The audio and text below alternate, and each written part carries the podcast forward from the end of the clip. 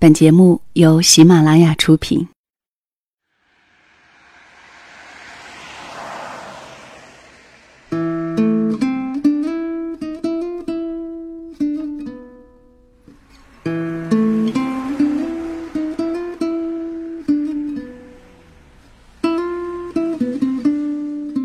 这里是两个人一些事，由喜马拉雅独家出品。谢谢你的到来，我是小溪。情感的道路上走了很多弯路，受到不少伤害之后，终于遇见那个对的人，会是怎样的感觉呢？我猜这种感觉，或者你已经拥有，或者你正在渴盼着。不妨将你的真实感受。和关于对那个人的所有想象，留言在节目下方，说给小溪听，说给所有相似的人听。今天小溪想分享的就是这样一种情感。故事的题目叫做《走了不少弯路后遇见对的人时的感觉》，作者是瑞卡斯，摘自瑞卡斯的新书《谁不是一边受伤，一边学会成长》。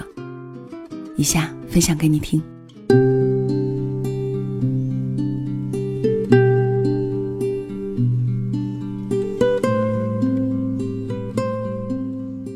走了不少弯路后，终于遇见那个对的人，是什么感觉？有人说，是一个人生活的日子里，那些所受的委屈和心酸，至此全部都有了交代。有人说是突然领悟，自己所经历的一切，原来都是为了对方的出现而做的铺垫。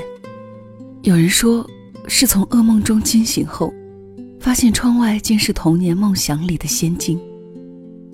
有人说，这种感觉像是和客户经过几番改稿之后定稿时的感觉，轻松又自在。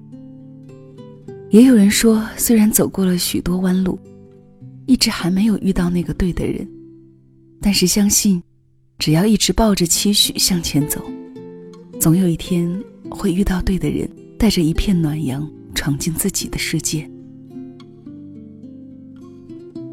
某个下着雪的夜晚，好友阿珂穿着棉袄，满脸通红的拿着一瓶酒出现在我住所的门口，语气兴奋地说：“快让我进屋，咱们喝点酒，我有好事和你说。”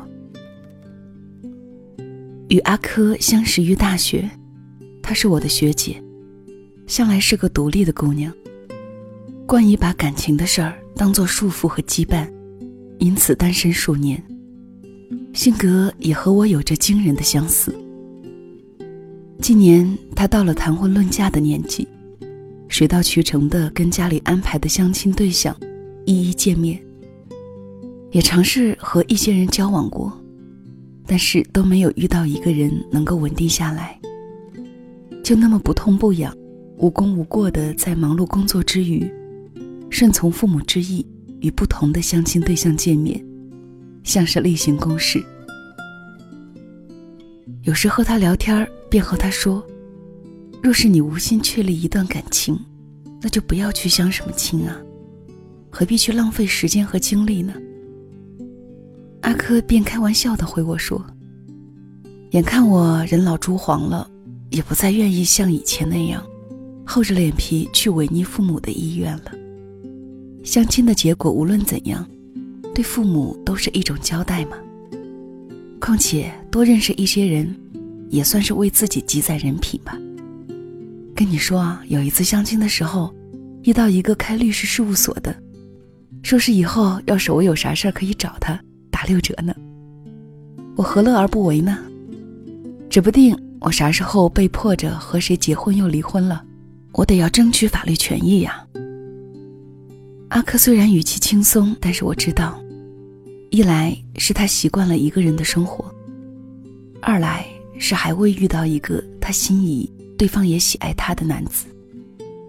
再就是屡次相亲，也是出于内心对父母的孝义之举，但是内心的顽倔又让他不甘愿嫁一个仅仅只是家庭背景相当、合适结婚，但是缺乏心动的人。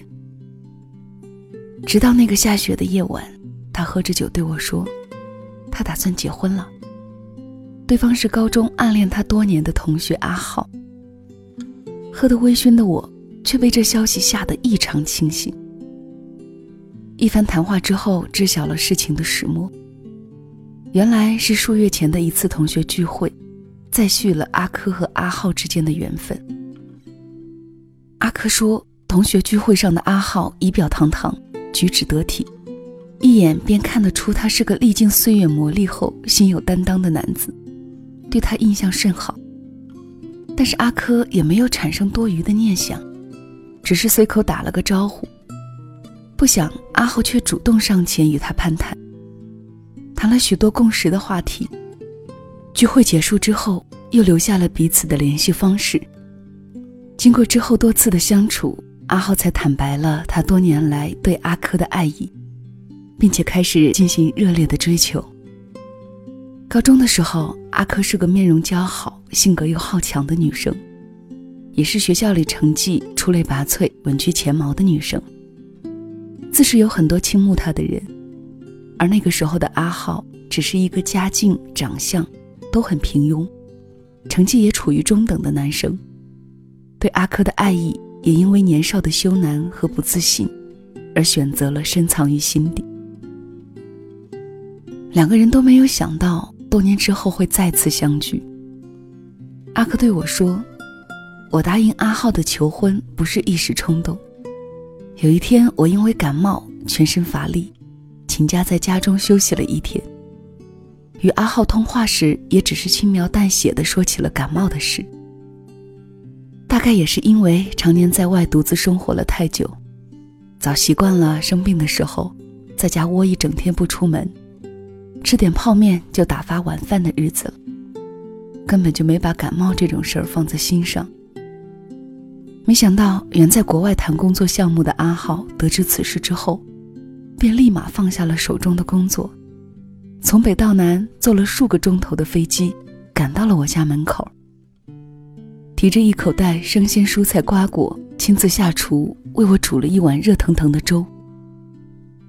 当时的我不知道哪根筋搭错了，竟然会感动的哭成了泪人。可是阿浩还一脸温柔的对我笑。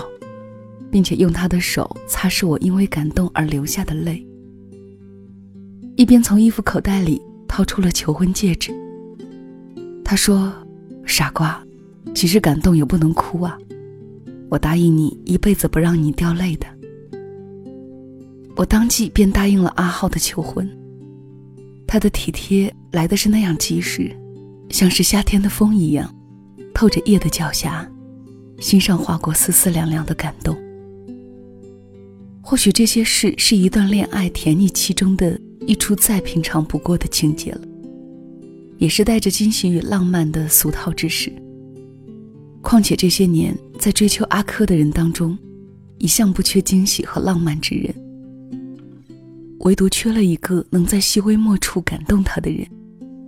恰巧阿浩具备了这些特质。喝完酒，阿浩来我的住所接他。他已经靠在沙发上睡去，嘴里还呢喃着听不清的话语，十足像个孩子。阿浩脱下自己的外衣给他披上，很有礼貌地向我做了简短的自我介绍，又小心翼翼地抱着阿珂走向房门口。临别前不忘和我说：“时常听阿珂提起你，今天时间也晚了，改日一定要好好拒绝。晚安。”彼时，我也看到了这个有涵养的男子对阿珂无微不至的关怀，眼神里透露着对阿珂真实又温暖的情谊。或许这也是阿珂单身多年后义无反顾选择跟随他的理由。他于他而言就是那个一直在等待的对的人。阿珂婚礼当天的背景乐歌词里唱着：“终于等到你，还好我没放弃。”几个好友围坐在一桌，因忆起往昔峥嵘岁月，而感动的噙满了泪水。展望前途漫漫的未来，相互祝愿着彼此前程似锦，生活圆满。阿珂和阿浩上台致辞，脸上张扬着幸福的笑容。阿珂说，他至今还觉得自己要结婚这件事就像是一场美好的梦。他原以为自己会在某一天，随随便便找个人过完余生的，没想到却成了众好友中最早结婚的一个。所以，任何人都不要对生活绝望，只要抱有希望，大家都会遇见那个对的人。阿浩则说，他在错的时间错过了对的人，又在对的时间重逢了那个对的人。在这柳暗花明又一村的人生中，幸得阿珂，足矣。结婚请柬上写的“千树万树梨花开”，人经历了世间浮萍。涉遍了千山万水，幸好遇见了对方。这四句话，也是对这一段良缘最好的阐释。虽然如今的我确实走了不少弯路，那个对的人也还没有出现，但是我猜，若是遇到了，应该是这样一种感受：如喝下午茶时邂逅花开一瞬的平凡美好吧。我也已经明白，即使没有遇到一个人的日子，也可以过得潇洒自在。一个人的时候，就尽情享受自由的日子。我只想对那个尚未出现的人说：“你尽管在路上慢慢走吧，我会等你，在湖畔，在夕阳下，在太阳花旁。”也想起了一句与缘分相关的话语。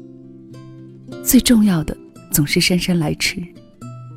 没关系，走得慢，来得晚，我都会等，只要他是真的。所以，人的一生之中一定会遇到某个人，他打破你的原则，改变你的习惯，成为你的例外。我想，遇到对的人的时候，一切繁复的表象都会褪去，一切喧嚣的服饰都会变得静好，变得简单。简单到在对方面前再也无需刻意讨好，无需处心积虑，无需耍心机手段，无需防范戒备，也无需步步为营，只觉得就是他或他了。只需共同携手，用心的经营感情就好。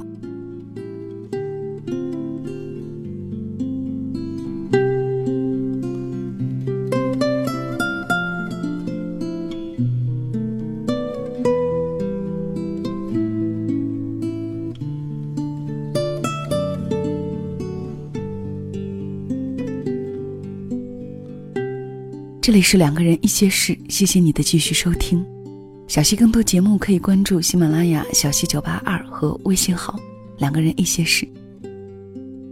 我们终会遇到恰逢其时的感情，却也总有些感情生不逢时，没有在最好的时节到来。接下来的这个故事是来自听友自己的故事，也讲给你听。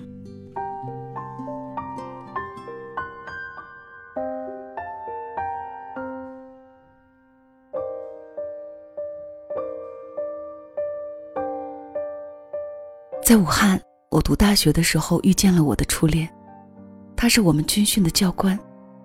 因为对我们宽容，允许我们偷懒，所以大家都很喜欢他。再加上人长得挺帅，暗恋的女生自然不少，我也是其中的一个。在军训结束的那一天，我厚着脸皮去要了他的联系方式。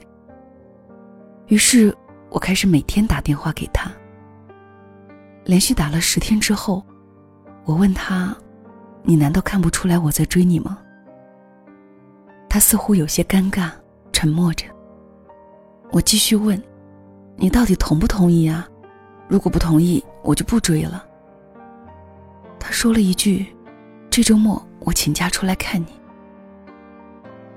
周末，我们真的见了面，很开心的吃了饭，聊了天儿。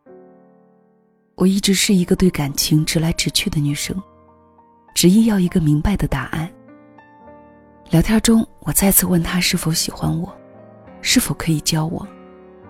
他的样子有些囧，被我逼急了才说：“其实，我偷偷看你好久了，没想到你先对我说喜欢。”就这样，我们戏剧般的开始了我们的恋爱。我们都是彼此的初恋。在大学剩下的前三年时光里，他一有空就会来看我，每天都给我打电话嘘寒问暖。我觉得老天如此眷顾我，一切都那么美好。大四，我开始了忙实习的日子。他也退伍了，准备找工作。这段日子我们过得并不顺利。由于是高中文凭，他找工作总是受挫，似乎没有什么适合的工作，所以一直懒散在家。毕业之后，我在一家国企工作，他每天的任务就是送我上班、接我下班。但是日子久了，总觉得这样下去也不是办法，于是我催他继续找工作。两个月之后，他终于找到了，可是工作地在深圳。他有个朋友在那边开厂，他去做质检。他跟我说不想和我分开。我说只要你想好了，我陪你去深圳，做流水线工人，我也愿意。我辞掉国企的工作，陪他来到深圳。他去工厂的厂房看了一圈却跟我说：“我们回武汉吧，回武汉，我一定好好找工作。”听到这句话时，不知道为什么，我心如刀割，眼泪刷刷的往外流。为了他，我可以辞去还算不错的工作，跟他到异地。可是他却连一点跟我一起吃苦的劲头都没有。在武汉，他找不到工作，无所事事；在深圳，他只看了一下工作环境，就不愿意再继续。这次。我没有跟他回武汉，而是回了成都老家。在回老家的一个月里，他每天给我打电话，我们每天吵架，最后选择了和平分手。在老家的日子里，分手的剧痛让我拼命的用工作来麻痹自己。三个月销售冠军，半年主管，一年销售经理。两年后。我和朋友拥有了自己的公司，在外人眼里，我成了一位优秀的女人。这么长的时间里，确实招来有不少人的仰慕和喜欢。每个人都说着无比赞美的话，可是我没有再恋爱。我朋友说，该考虑考虑你自己的问题了。可是我却总觉得缺少点什么，时常会想起他。想起那个时候简单贫穷的日子，那个时候对感情非黑即白的任性和执着，觉得橱窗里的 LV 是奢侈品，但是在物欲粉饰的世界里，真挚爱情才是望尘莫及。不知道自己这几年的努力究竟为了什么。后来通过一个朋友，我和他有了联络。我告诉他想回武汉看看。这次回去，坐了公司订的头等舱，住了公司订的五星级酒店，也见到了他。再次相见，发现内心的那份激动仍然存在。隔了那么多日夜，各自走了那么远，再次坐在一起，觉得生分了很多。他做了协警，日子过得很清闲。虽然工资不高，但是对现在的生活很满意。他说：“我就是喜欢每天下了班回家能和爱的人一起吃饭散步。我没有大的志向，我就想和你每天在一起就好。但是现在看来，不太可能了。”最后我问他：“你愿意跟我回成都吗？我们重新开始。我不会再逼着你去上班了。”你开心就好。他淡淡的说了一句：“回不去了。”你说我都相信说的好听说的甜蜜你说的每一句我都相信。两个人一些事为你讲述那些年我们的故事我是小溪今天的节目就到这里了谢谢你的收听再会了。这个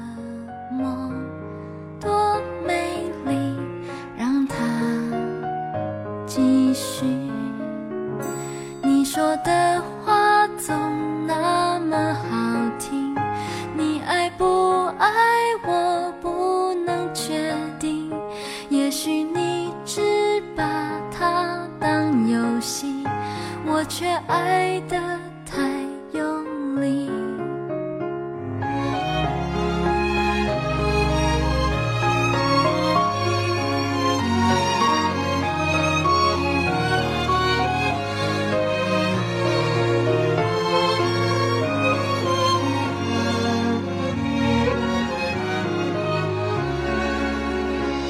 说的话我都相信，说的好，听说的甜蜜。你说。